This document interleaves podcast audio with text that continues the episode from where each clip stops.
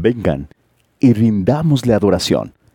Arrodillémonos delante del Señor, nuestro Creador. Salmo 95, versículo 6.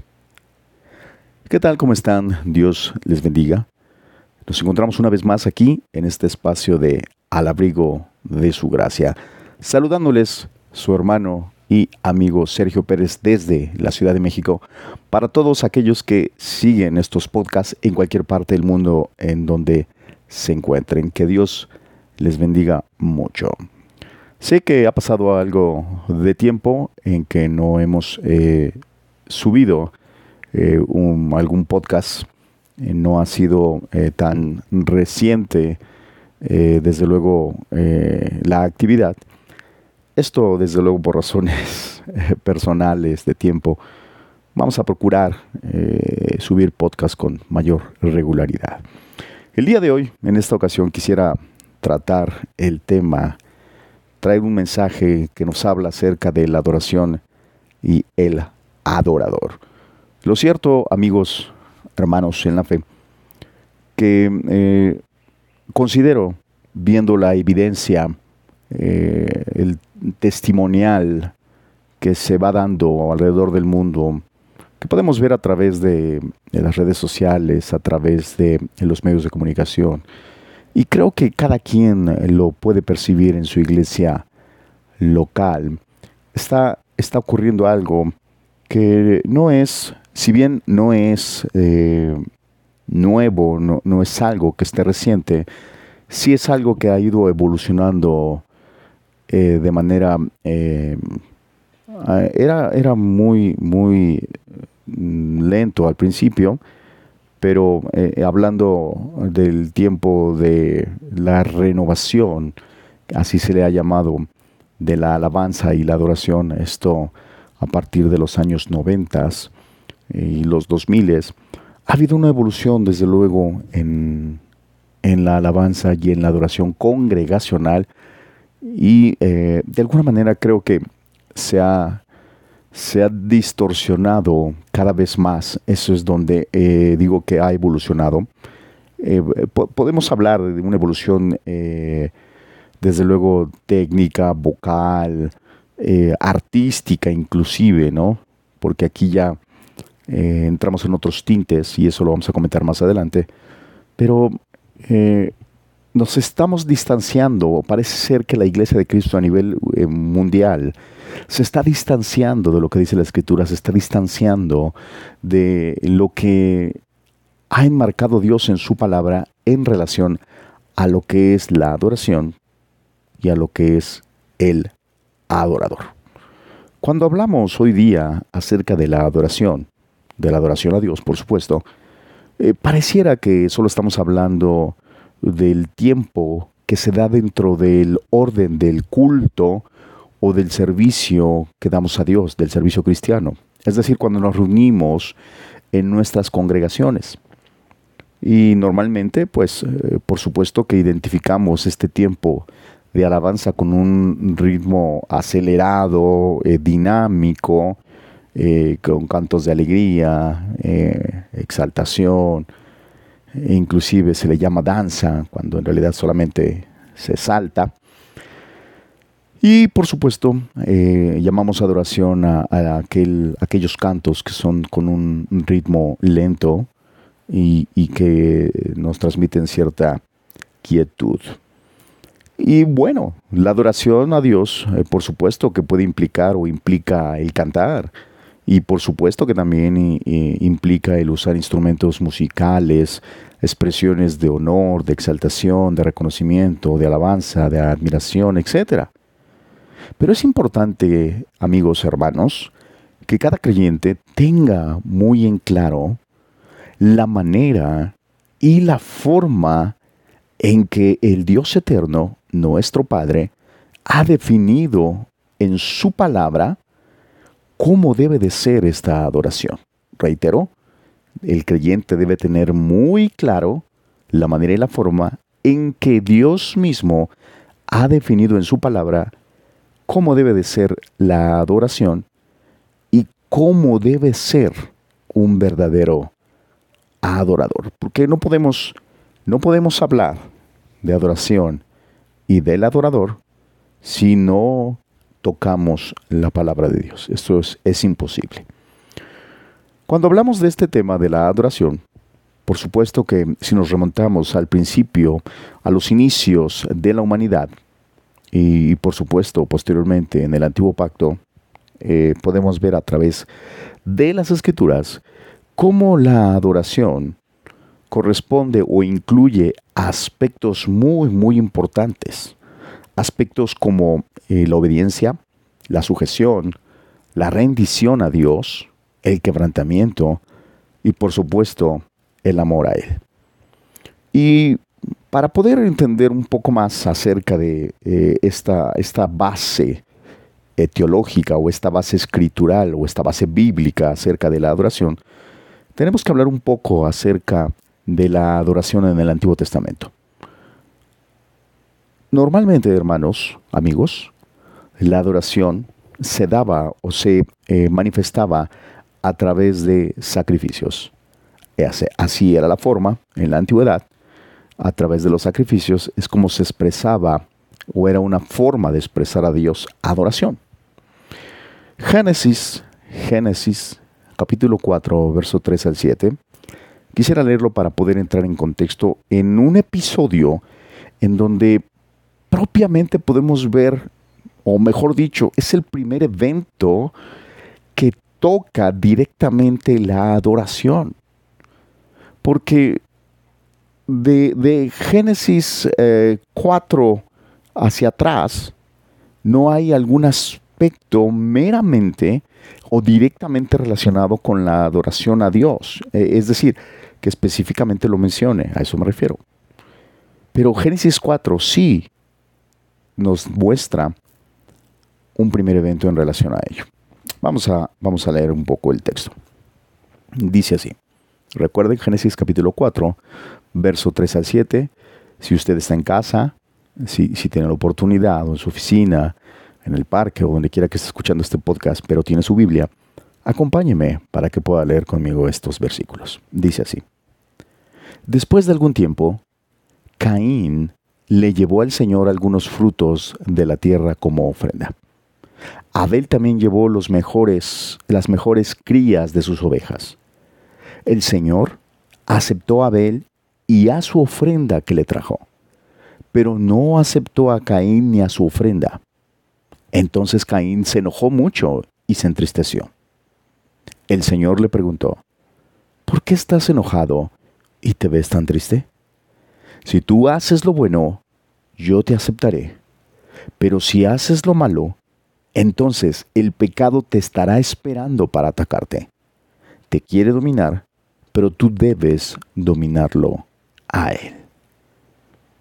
Nos damos cuenta aquí, hermanos, en el pasaje, directamente la diferencia entre la actitud que tuvo Abel y la actitud que tuvo Caín. ¿Quiénes son Abel y Caín? Eh, desde luego que eh, son, eh, o el relato bíblico nos deja ver que son los hijos de Adán y Eva, los dos primeros hijos que nos menciona o bien se centra la historia en ellos. Así que cuando hablamos de adoración, nos damos cuenta que aquí directamente Dios rechaza la ofrenda de Caín, pero acepta la de Abel. ¿Por qué pasa esto? ¿Por qué ocurre esto? Directamente vemos cómo hay una diferencia entre la ofrenda de uno y otro. Y esto nos deja ver que deliberadamente Caín desobedece a Dios en la forma, aquí vamos a empezar con la forma de ofrecer el sacrificio. ¿A qué me refiero con esto? Por supuesto, hermanos, amigos, que Dios ya había establecido la forma del sacrificio. Cuando, cuando Adán y Eva eh, pecaron, cuando ellos cayeron, en el momento en que se dieron cuenta que estaban desnudos, sus ojos fueron abiertos después de haber comido el fruto Adán. los ojos de los dos fueron abiertos, se dieron cuenta que estaban desnudos, sintieron pudor, sintieron vergüenza. Entonces dice el relato bíblico en Génesis 3 que ellos cosieron hojas eh, eh, de higuera para cubrirse. Por supuesto, cubrir eh, su, su desnudez. Entonces, cuando Dios les encuentra y les hace ver lo que han hecho, lo primero que hace Dios después de confrontarles, de confrontar a Adán, y por supuesto eh, Adán echarle la culpa a Eva y Eva echarle la culpa a la serpiente, eh, después de ello, lo primero que hace Dios es un sacrificio. ¿Por qué un sacrificio? Porque nos damos cuenta en el relato que Dios quita las hojas de higuera de ellos que ellos habían, habían cosido para cubrirse y pone pieles eh, como vestimenta para cubrir su desnudez. Por supuesto, por supuesto, hermanos, que para poder utilizar pieles, Dios tuvo que sacrificar animales inocentes.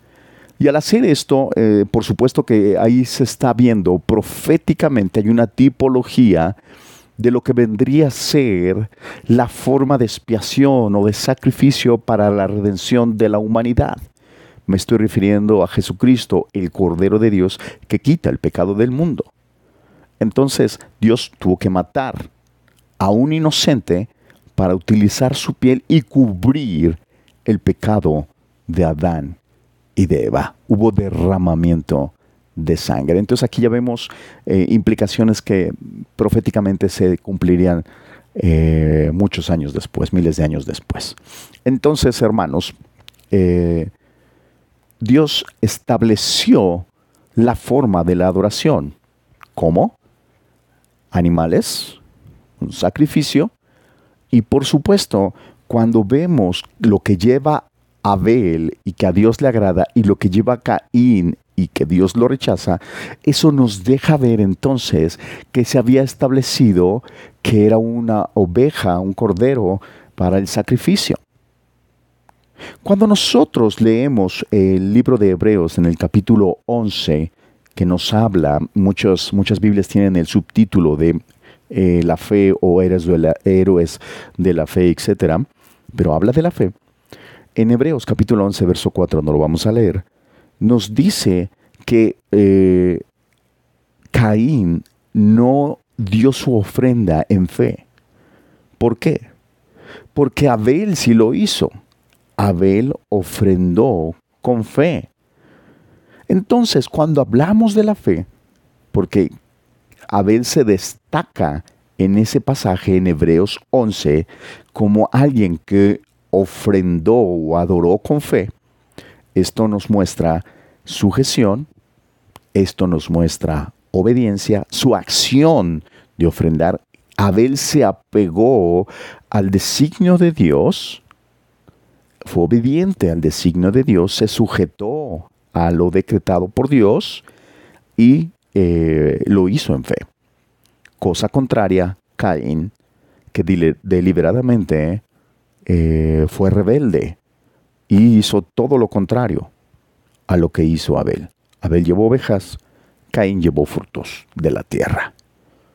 Entonces, a pesar de que hubieran sido buenos frutos, a pesar de que hubieran sido los primeros frutos de la tierra, no era lo que Dios les había dicho. No era lo que Dios le había dicho a Adán y a Eva, seguramente que tendría que ser como sacrificio o como ofrenda, y ellos ya lo sabían, porque Abel hizo lo correcto, Caín no. Entonces, hermanos, nos damos cuenta que efectivamente eh, esta forma y eh, la forma, el cómo tendría que hacerse, la manera y la forma, es lo que vemos plasmado ya en la ley mosaica, es decir, en el tiempo de Moisés, con eh, cada una de las eh, ordenanzas que da a Dios en cuanto a la adoración, cómo debía de hacerse, qué tribu lo debía de hacer, que era la tribu de Leví, de los sacerdotes, cómo debían de prepararse para dicha adoración para dicho servicio y eh, qué tipo de animales eran los que iban a ser eh, utilizados para los sacrificios, para eh, llevar a cabo esta, esta adoración a Dios.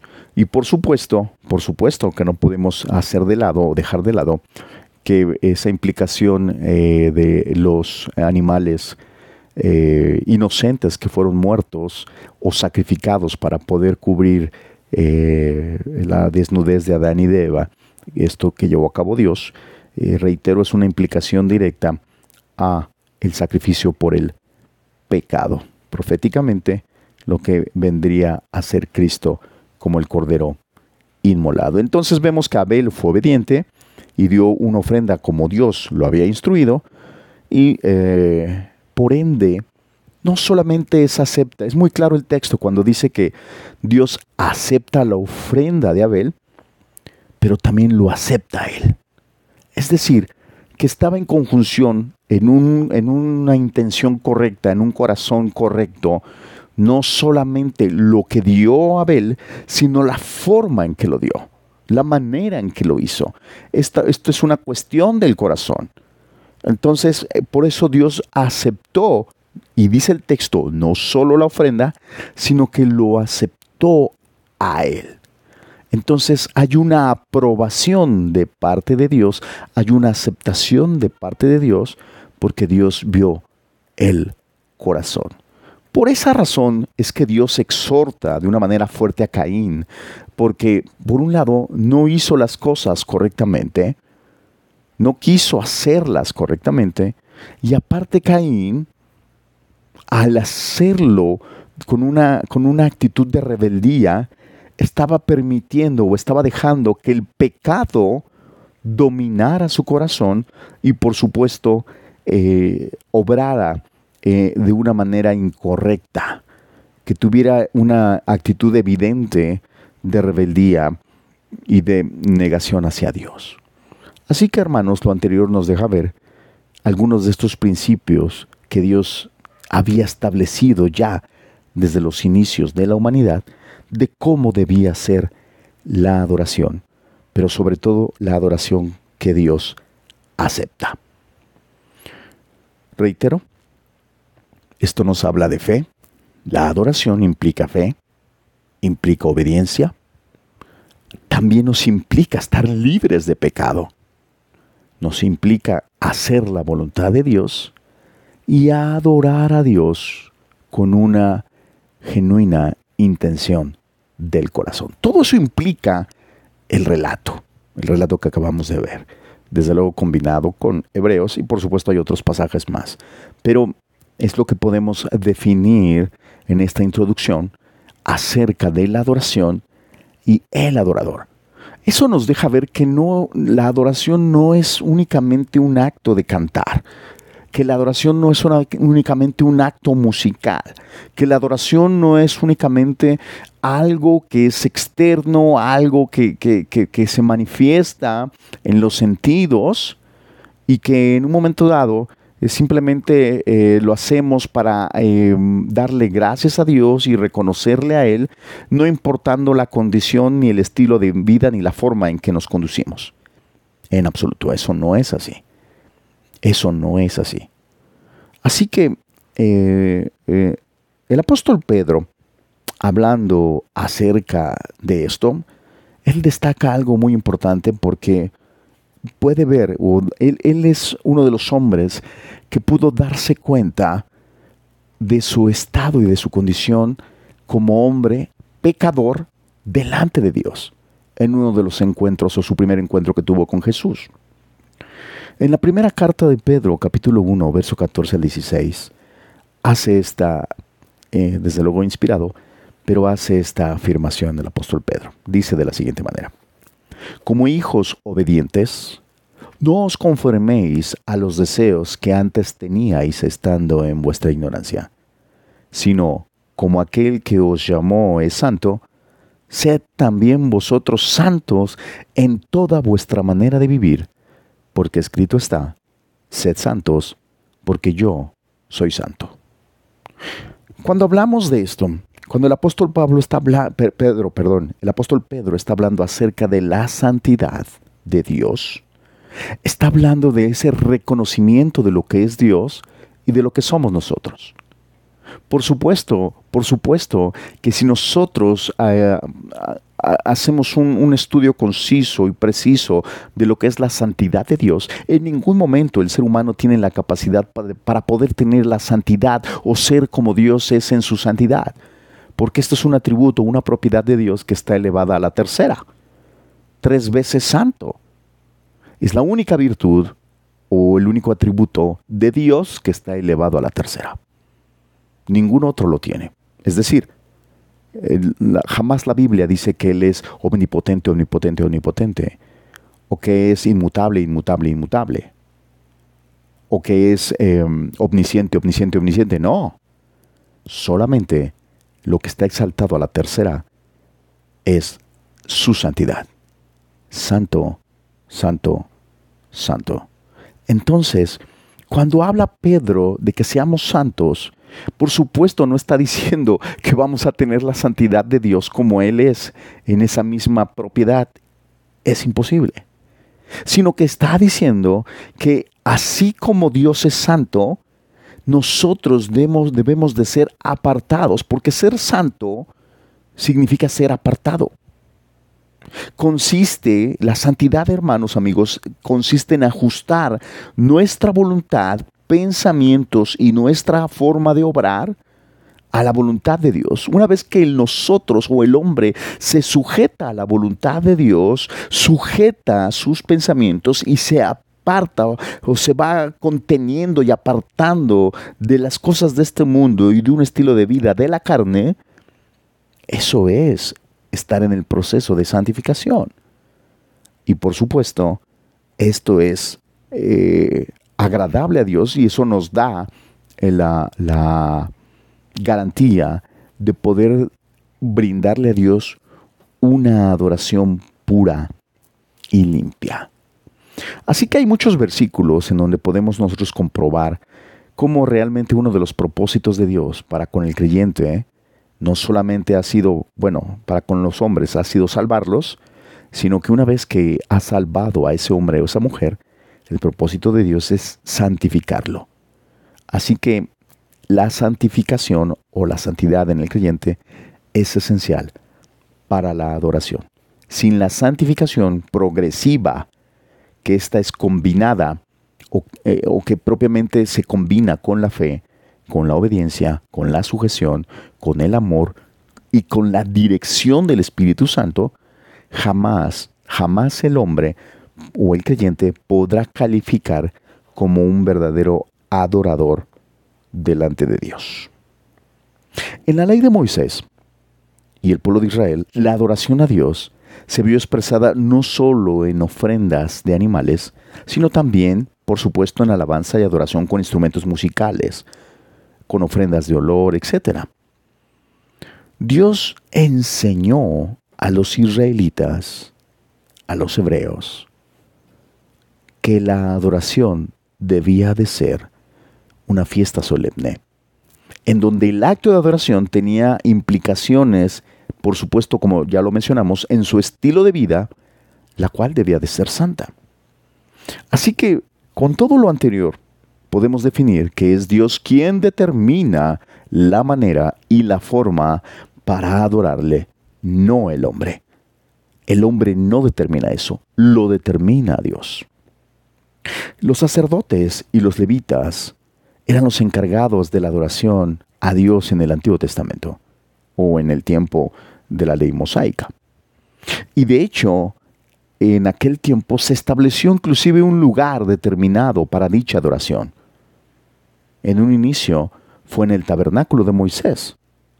Posteriormente, una vez que se construyó el templo, esto fue en Jerusalén. La adoración debía hacerse o darse en Jerusalén y todos debían de dirigirse a Jerusalén a celebrar las fiestas solemnes para adorar a Dios. Algo curioso, hermanos, o más que curioso que hay que resaltar y es muy importante, es que el tabernáculo de Moisés eh, fue la forma en que Dios le dijo que debía de colocarse el tabernáculo. Esto debía de ser en el centro del campamento del pueblo de Israel. ¿A qué me refiero con el centro? Que debía estar el tabernáculo en medio de todas las, eh, las tiendas o las, bueno, las casas, eh, que en ese momento eran tiendas, porque se movían, eh, porque estaban en el desierto y habían salido de Egipto y iban hacia la tierra prometida. Pero el tabernáculo siempre, siempre se, se quedaba en medio y todas las tiendas debían de orientarse alrededor del tabernáculo y la puerta de cada tienda debía de ver hacia la puerta del tabernáculo o hacia el tabernáculo. Entonces, hermanos, nos damos cuenta aquí que desde entonces ya nos estaba diciendo Dios, o ya les estaba diciendo, que el centro de todo debía de ser Dios. Él estaba en el centro del, campamento, Él debe de ser el centro de interés y de atención. Así que hermanos, esto, esto es algo maravilloso porque desde ahí estamos viendo el simbolismo en donde Dios debe de ser el centro de nuestra adoración debemos de orientar nuestra adoración hacia Dios, no hacia el hombre, no hacia la adoración misma. Que eso es algo que está pasando. Así que la adoración en el Antiguo Testamento era un precepto que meramente no era opcional, era una ordenanza. Implicaba para los levitas, para los sacerdotes, para el sumo sacerdote, una preparación especial, excelsa y detallada, no solo en su estilo de vida, sino también en el momento de llevarla a cabo. Debían de, cumplir todo un, un protocolo en sus vestiduras, en sus ropas, en su ropa interior, en la limpieza de su cuerpo, en sus atavíos, también en su corazón, también en su estilo de vida. Y toda esta liturgia era propiamente enfocada hacia la pureza, de la acción que iba a llevar a cabo el sacerdote o el levita. En este caso, la adoración a Dios. Entonces esto nos deja ver lo serio, lo importante que es para Dios el tema de la adoración. No es solamente cantar cantos. No es un tiempo de canto en la iglesia. No, en absoluto. Es un tiempo importante en donde el hombre tiene y debe apegarse a la ordenanza de Dios para que ésta pueda ser aceptada. Me refiero a la adoración. El apóstol Pablo, eh, pensando justamente en el libro de los Salmos, porque eh, una de las eh, actividades que realizaban o, de las costumbres, mejor dicho, que tenían los judíos o el pueblo eh, de Israel en su momento, después de los judíos, cuando iban o se dirigían para la adoración en Jerusalén, hacia el templo para celebrar las fiestas solemnes, ellos iban cantando ciertos salmos ciertos salmos que, se utilizaban para el camino, otros se utilizaban para las escalinatas, para llegar al, templo, hacia la entrada, hacia, hacia la parte externa, etc. Y una vez llegando al lugar, otro tipo de canto. Entonces todos sabían qué cantos entonar, en dependiendo del lugar en donde se encontraban. Entonces el apóstol Pablo, inspirado en ello, escribe en Efesios capítulo 5, verso 19 lo siguiente. Háblense unos a otros con salmos, himnos y cantos espirituales, y canten y alaben de todo corazón al Señor. Así que el apóstol Pablo nos habla también de adoración, no solamente en este pasaje, en muchos otros. Pero aquí lo que hay que destacar es que cuando habla de salmos, himnos y cantos espirituales, nos está hablando de una actitud espiritual, pero está incluyendo la palabra, porque está hablando de los salmos. Entonces implica la palabra de Dios. Esto nos dice, o esto nos lleva a que debemos de no solamente hablar, eh, adorar, cantar eh, cantos o himnos a Dios, sino también hablar con nuestros hermanos de esa manera. Es decir, en esa actitud espiritual, en esa manera en la que nosotros adoramos y alabamos a Dios de todo corazón, de esa manera debemos nosotros de tratarnos con, con suavidad, con cariño, con amor a nuestros hermanos, utilizando la palabra y, alabando a Dios. Esto habla de unidad. Entonces, hermanos, aquí eh, podemos ah, afirmar que eh, la palabra de Dios es un principio que se suma a todos los anteriores para definir la verdadera adoración en la vida del creyente y en la congregación. La palabra de Dios es nuestra adoración el uso de la palabra de Dios en nuestra adoración al Dios eterno es vital. Así que la adoración a Dios jamás, jamás estará separada o desligada de su palabra. Entonces, hermanos, por consiguiente, no podemos adorar a Dios de forma correcta si no le conocemos mediante su palabra, porque a través de la escritura no solamente vamos a poder conocer los hechos y acciones de nuestro Dios, sino podemos conocer su carácter, su pensamiento, su moral, su voluntad. Por supuesto sus atributos, sus propiedades, sus virtudes. Vamos a saber a quién estamos adorando. Vamos a entender qué estamos adorando. Cuando Jesús habló con una mujer, y esto era una eh, situación inusual totalmente. Esto, esto en, el libro de Juan, capítulo 4, eh, estoy hablando cuando Jesús se encuentra con la samaritana. Culturalmente, el hombre no podía hablar con ninguna mujer. Y hablo del hombre judío. Y mucho menos si ésta era desconocida, en, ningún, de ninguna manera. Entonces, le agregamos que aparte era samaritana. Samaritanos y judíos no se trataban. Pero en este caso, en el, en, el Evangelio de Juan capítulo 4, nos describe justamente cómo se da ese encuentro, en donde tenía un propósito, por supuesto que sí. Jesús tenía una intención y, y quiso revelársele a una mujer samaritana como el Mesías, como el Salvador. Pero bueno, pero algo destacable en la plática que ellos tuvieron, en la conversación que tuvo Jesús con esta mujer, ella en un momento dado empieza a hablar acerca de la adoración, ya que pudo notar que no era cualquier persona, pudo notar que no era cualquier judío, inclusive le dijo, tú eres un profeta, por todo lo que le dijo acerca de su vida personal. Y ella, en, el, en, en Juan capítulo 4, versículo 20, le dice a Jesús, Nuestros padres adoraron en este monte, y vosotros decís que en Jerusalén es el lugar donde se debe de adorar. Jesús le dijo, mujer, créeme, que la hora viene cuando ni en este monte ni en Jerusalén adoraréis al Padre. Vosotros, es decir, los samaritanos, adoráis lo que no sabéis. Nosotros adoramos lo que sabemos, porque la salvación viene de los judíos.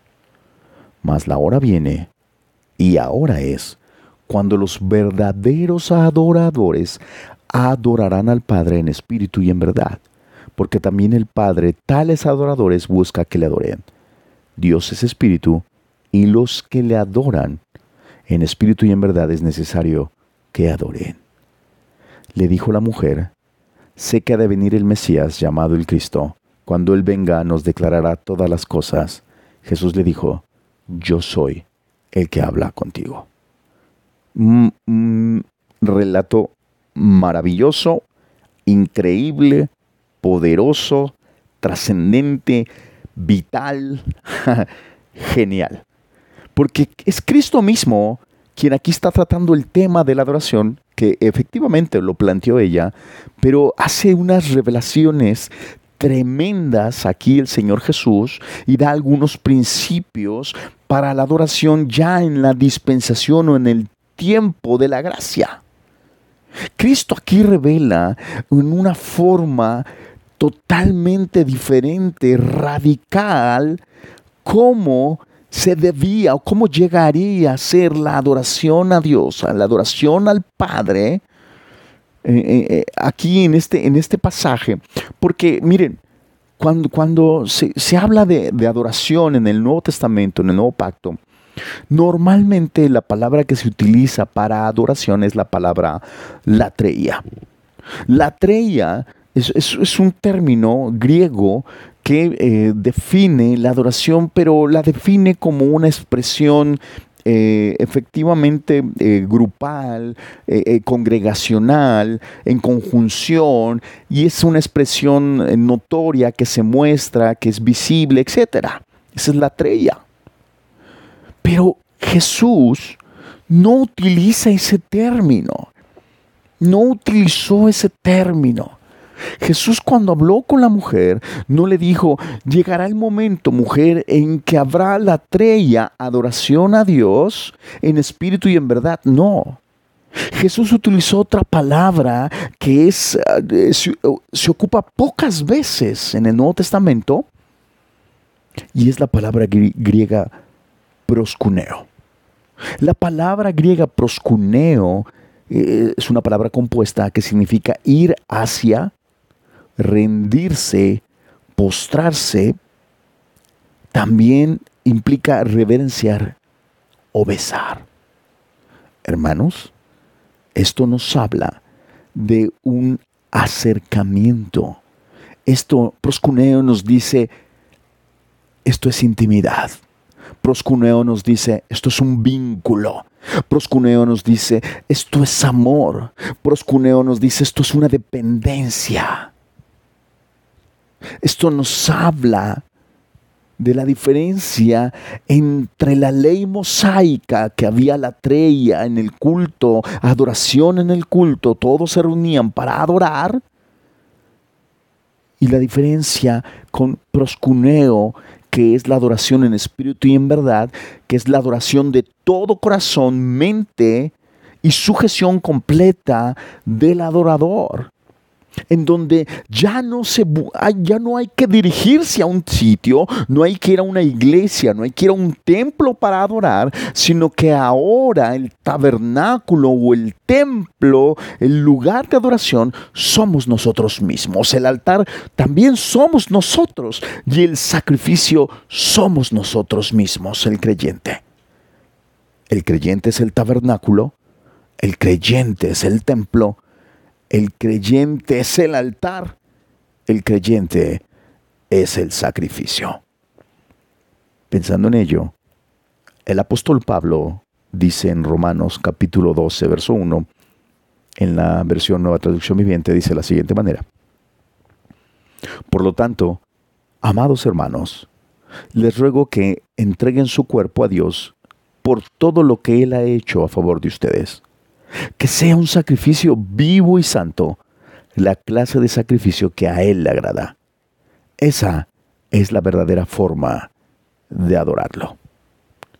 Entonces nos damos cuenta que el apóstol Pablo aquí está hablando de esto que Jesús está hablando, de entregar el cuerpo, es decir, somos el templo, somos el tabernáculo, somos el sacrificio, sacrificio vivo, pero que también es santo.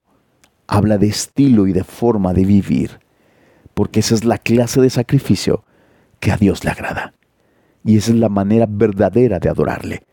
Es decir, la adoración es un acto espiritual que tiene implicaciones en lo natural que tiene que ver con un corazón no solo sincero, sino un corazón limpio, es decir, un estilo de vida. Así que debemos notar que los verdaderos adoradores deben de adorar a Dios de la manera correcta, siendo ellos mismos el templo, el altar y el sacrificio. Cuando Jesús menciona que de, hay el verdadero adorador, esto significa que entonces hay adoración falsa. Si hay verdaderos adoradores, si supone lo contrario también, que entonces hay falsos adoradores. Esto, esto quiere decir que se puede adorar a Dios o se está adorando a Dios de una manera incorrecta. Se adora a Dios en pecado, se adora a Dios sin fe, se adora a Dios o se pretende adorar a Dios sin sujeción, se pretende adorar a Dios sin hacer su voluntad, en una actitud rebelde, sin conocer su palabra, sin conocer su carácter, sin saber quién es Dios. Esto es una adoración totalmente carnal, emocional, irreverente, con un corazón no aprobado por Dios. Génesis nos dice que Dios no solo no aceptó la ofrenda de Caín, sino que tampoco lo aceptó a él. Entonces podemos entender perfectamente que en la adoración, para Dios, es más importante el adoración, perdón, el adorador que la adoración. Lo cierto es que adoremos o no adoremos a Dios, Él sigue siendo Dios y no necesita nuestra adoración. Pero para Dios es importante la persona. Dios está interesado en nosotros como adoradores.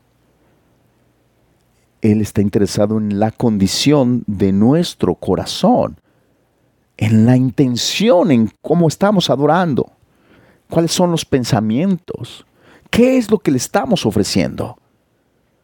Adoramos a Dios obedeciendo sus preceptos, adoramos a Dios ayudando a otros, adoramos a Dios guardando nuestro testimonio, adoramos a Dios mostrando su amor, adoramos a Dios haciendo su palabra, adoramos a Dios, caminando en fe, adoramos a Dios, siendo buenos creyentes. Por eso es que dice la Escritura que Dios busca adoradores. ¿Por qué busca? Porque no siempre se hace de la manera correcta. Dios no quiere adoradores falsos, no simulaciones no gente que solamente cante cantos y que levante manos o que se postre, se arrodille y llore. Pero el corazón está incorrecto, la intención es incorrecta. Solo una cuestión eh, externa para que todos puedan verlo. Un corazón lleno de contienda, de resentimiento, de orgullo, de altivez, de codicia, de celos, de pleitos, de pasiones desordenadas, de mundanalidad, de pecado en espíritu y en verdad, dice el texto.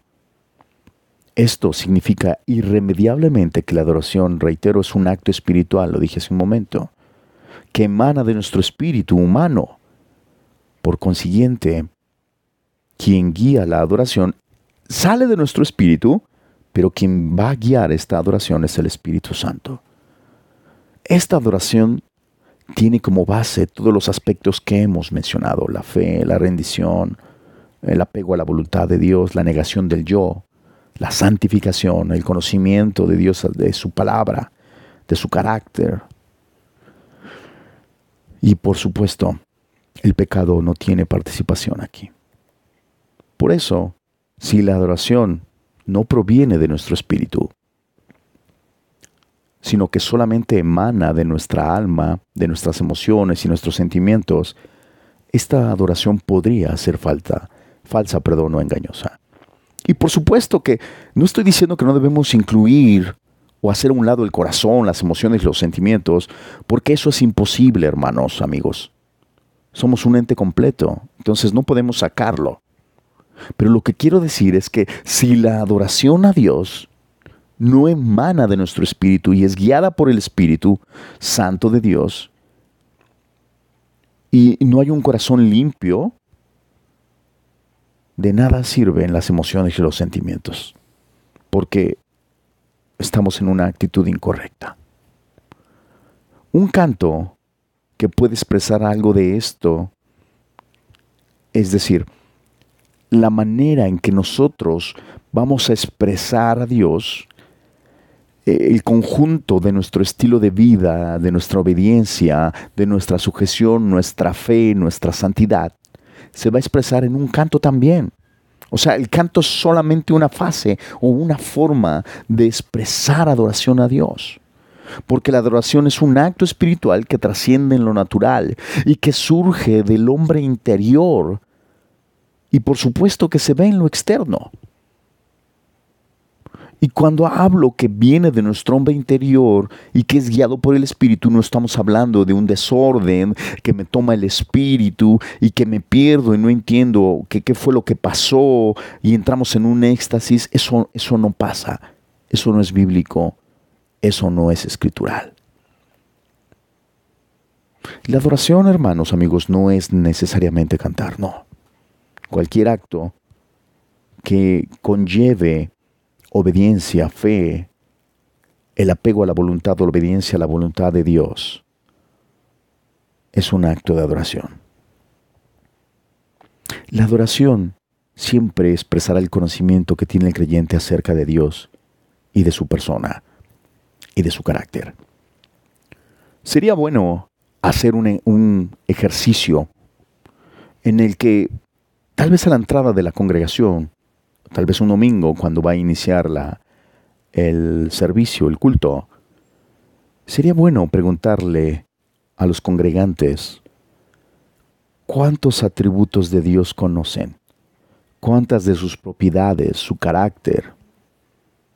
Y seguramente, difícilmente podrían contestar más de tres aspectos. Entonces, Aquí tendríamos que preguntarnos, ¿qué es lo que le estamos dando a Dios? ¿Cómo estamos adorando a Dios? ¿Realmente le estamos adorando como Él quiere? ¿Está siendo recibida la adoración nuestra?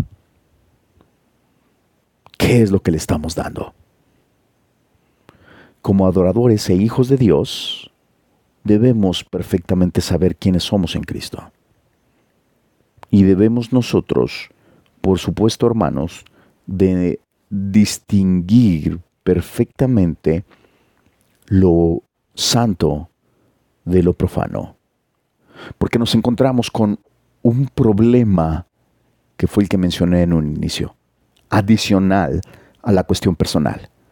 Y me estoy refiriendo a que en este tiempo de modernidad en la iglesia cristiana, se están dando situaciones muy lamentables, muy penosas y muy duras. Y me estoy refiriendo a que hoy día la adoración a nivel mundial solo se ha reducido, o no solamente se ha reducido a un tiempo determinado de cantos en la iglesia, sino que además muchos creyentes muchos ministros de alabanza, pastores, etc., han llevado a que esta adoración, expresada en cantos aprendidos, provenga de cantantes o supuestos salmistas reconocidos que desafortunadamente no tienen ni la menor idea de lo que están escribiendo. Es decir, que el, creyente no solamente tiene la, la, situación de calificar como adorador, calificar en su persona, en su estilo de vida, en su fe, en su sujeción, en su comportamiento, en su testimonio, en su santificación, etc., sino que aparte de esto, va a una iglesia o se encuentra que los liderazgos les están enseñando cantos o, el grupo de alabanza está enseñando cantos en nuestras iglesias que no tienen ni una gota de teología, nada. que muchos de estos cantos ni siquiera son bíblicos, son letras que están plagadas de humanismo, están plagadas de sentimentalismo, hay un romanticismo meramente carnal que se enfoca en el hombre, que se enfoca en el amor de Dios que no quiere tocar otras puertas, que no quiere abrir otras puertas, no quiere hablar de la santidad de Dios, no quiere hablar de la gracia de Dios, no quiere hablar de la misericordia de Dios, sino que eh, hacen o elaboran canciones románticas en donde solo se habla del amor de Dios, del amor de Cristo y la forma en cómo nos salvó en la forma en cómo nos cuida, en la forma en cómo nos bendice, en la forma en cómo quiere Él eh, darnos más y a veces nosotros nos negamos a ello. Es duro esto, hermanos. Hoy día vemos cómo hay un movimiento que ha ido tomando mucha fuerza. Y, esto es, me estoy refiriendo al llamado movimiento worship. Worship es una palabra en inglés que normalmente se, se, describe o se traduce como adoración o adoración eh, congregacional. Este, este es ya meramente un movimiento, hermanos, amigos, y, voy a tomarme un momento para hablar de ello. Es, es un movimiento que es meramente musical. Reitero, es un movimiento musical. Esto inició, para darles una referencia, hace muchos años en Australia con el grupo Hilson. Y se ha diseminado por todo el mundo y penosamente cada día aparecen más y más grupos imitando este estilo de adoración worship, este estilo de canto, esta forma en donde parecen más bien conciertos seculares, mundanos, que un tiempo de adoración o alabanza a Dios.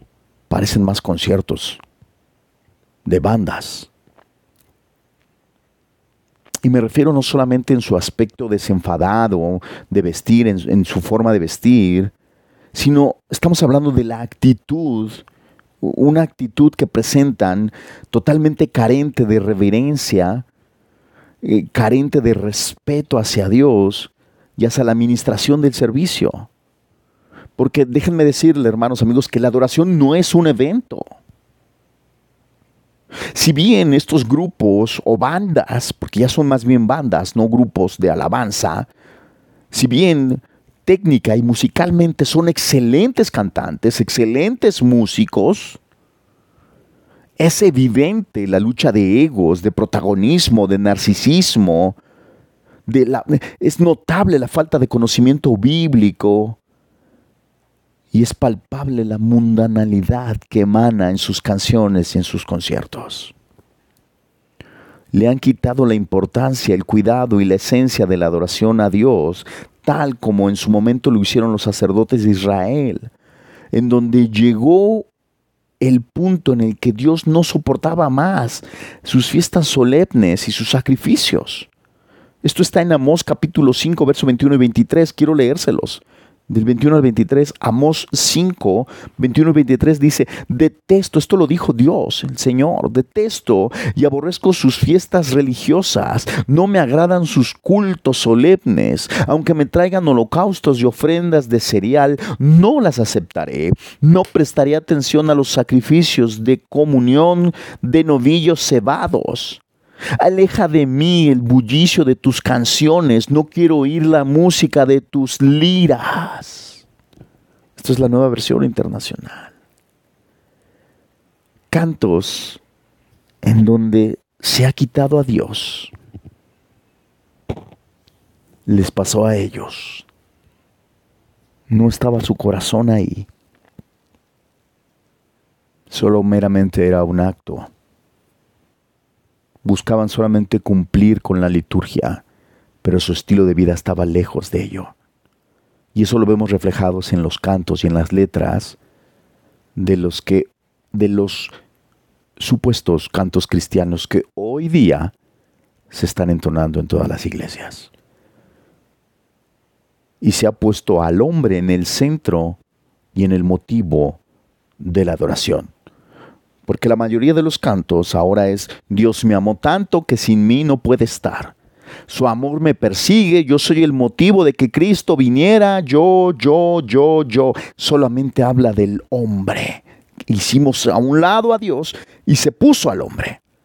Hay un romanticismo burdo y sentimental que no quiere hablar de otra cosa más que del amor de Dios porque no quiere ser confrontado con el pecado y su condición espiritual. Este movimiento worship insiste en hablar solo del amor de Dios, del cuidado de Dios, de la protección de Dios para el hombre redimido, mas no exalta a Dios, no le da honor, reconocimiento, alabanza, adoración, ni habla de su carácter, ni de sus atributos. Porque Dios no es la esencia ni el foco de la adoración.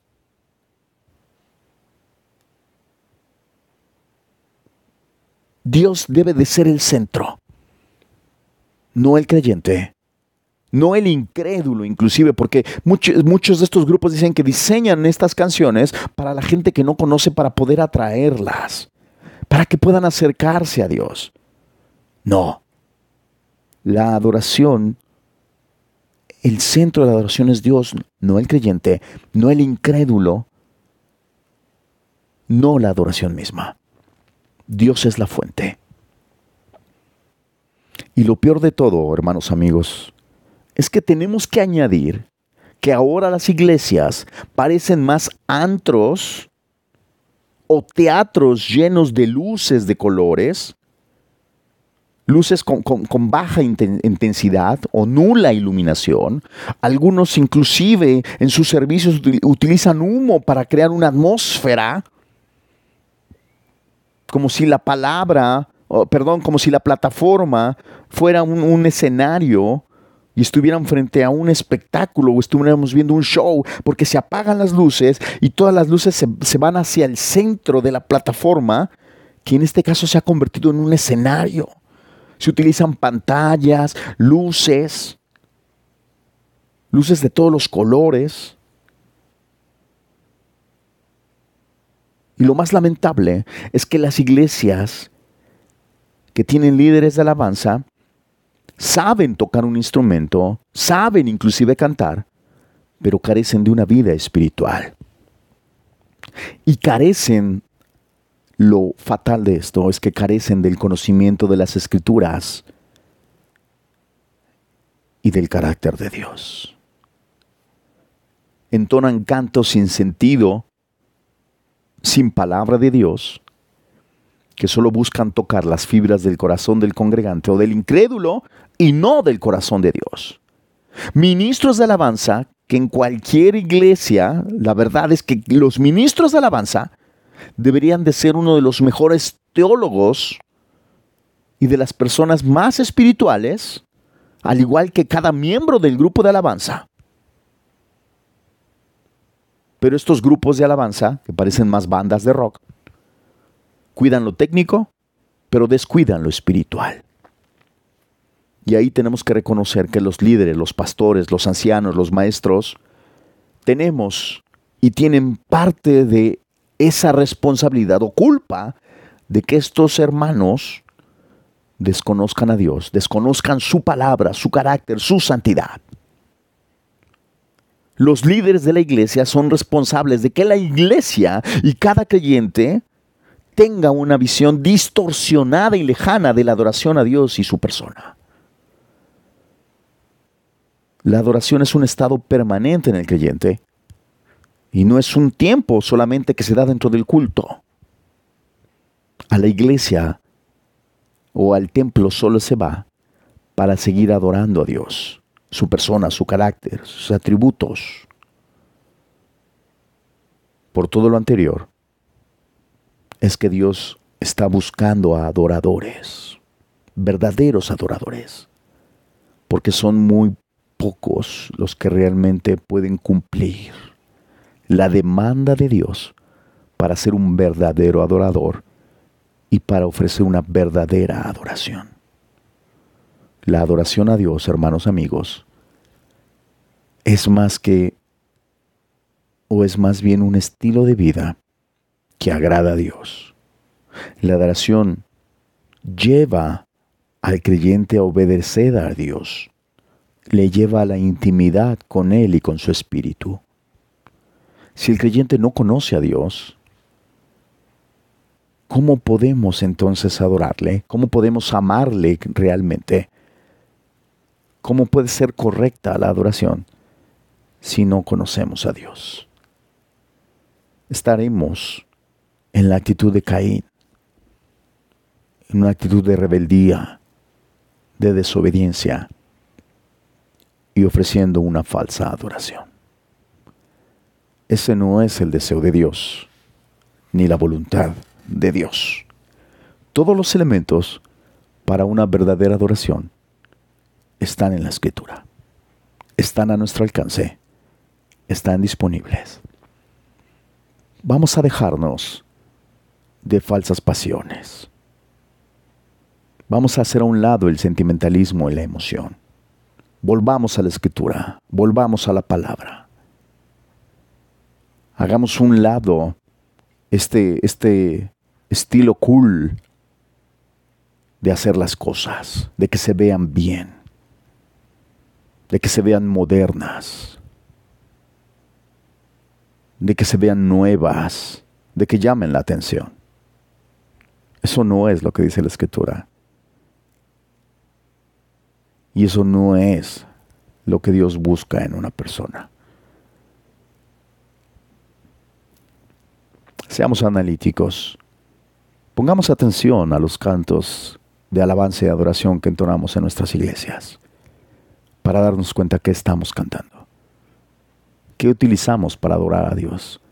Pero más bien seamos adoradores en casa, adoradores en el trabajo, adoradores en el parque, adoradores al dar, al amar, al dar a conocer las buenas nuevas de salvación, al tener obras de caridad, de misericordia, de amor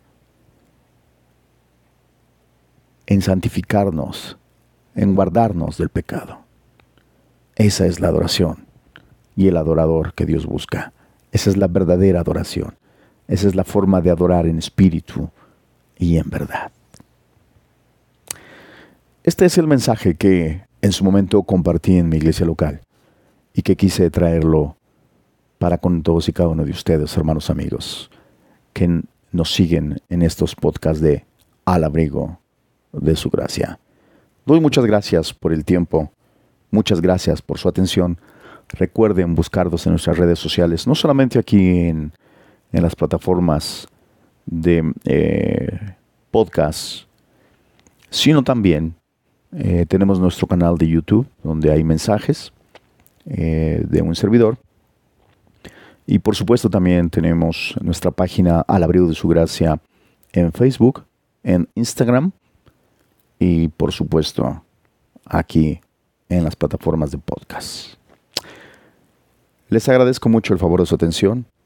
Consideren esta reflexión, este podcast, compártanlo, compártanlo con otros. Gracias a todos y cada uno de ustedes que nos escuchan en cualquier parte del mundo. Que Dios les bendiga.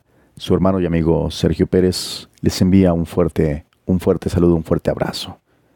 Nos encontramos en el próximo podcast, aquí en Al Abrigo de Su Gracia. Hasta pronto.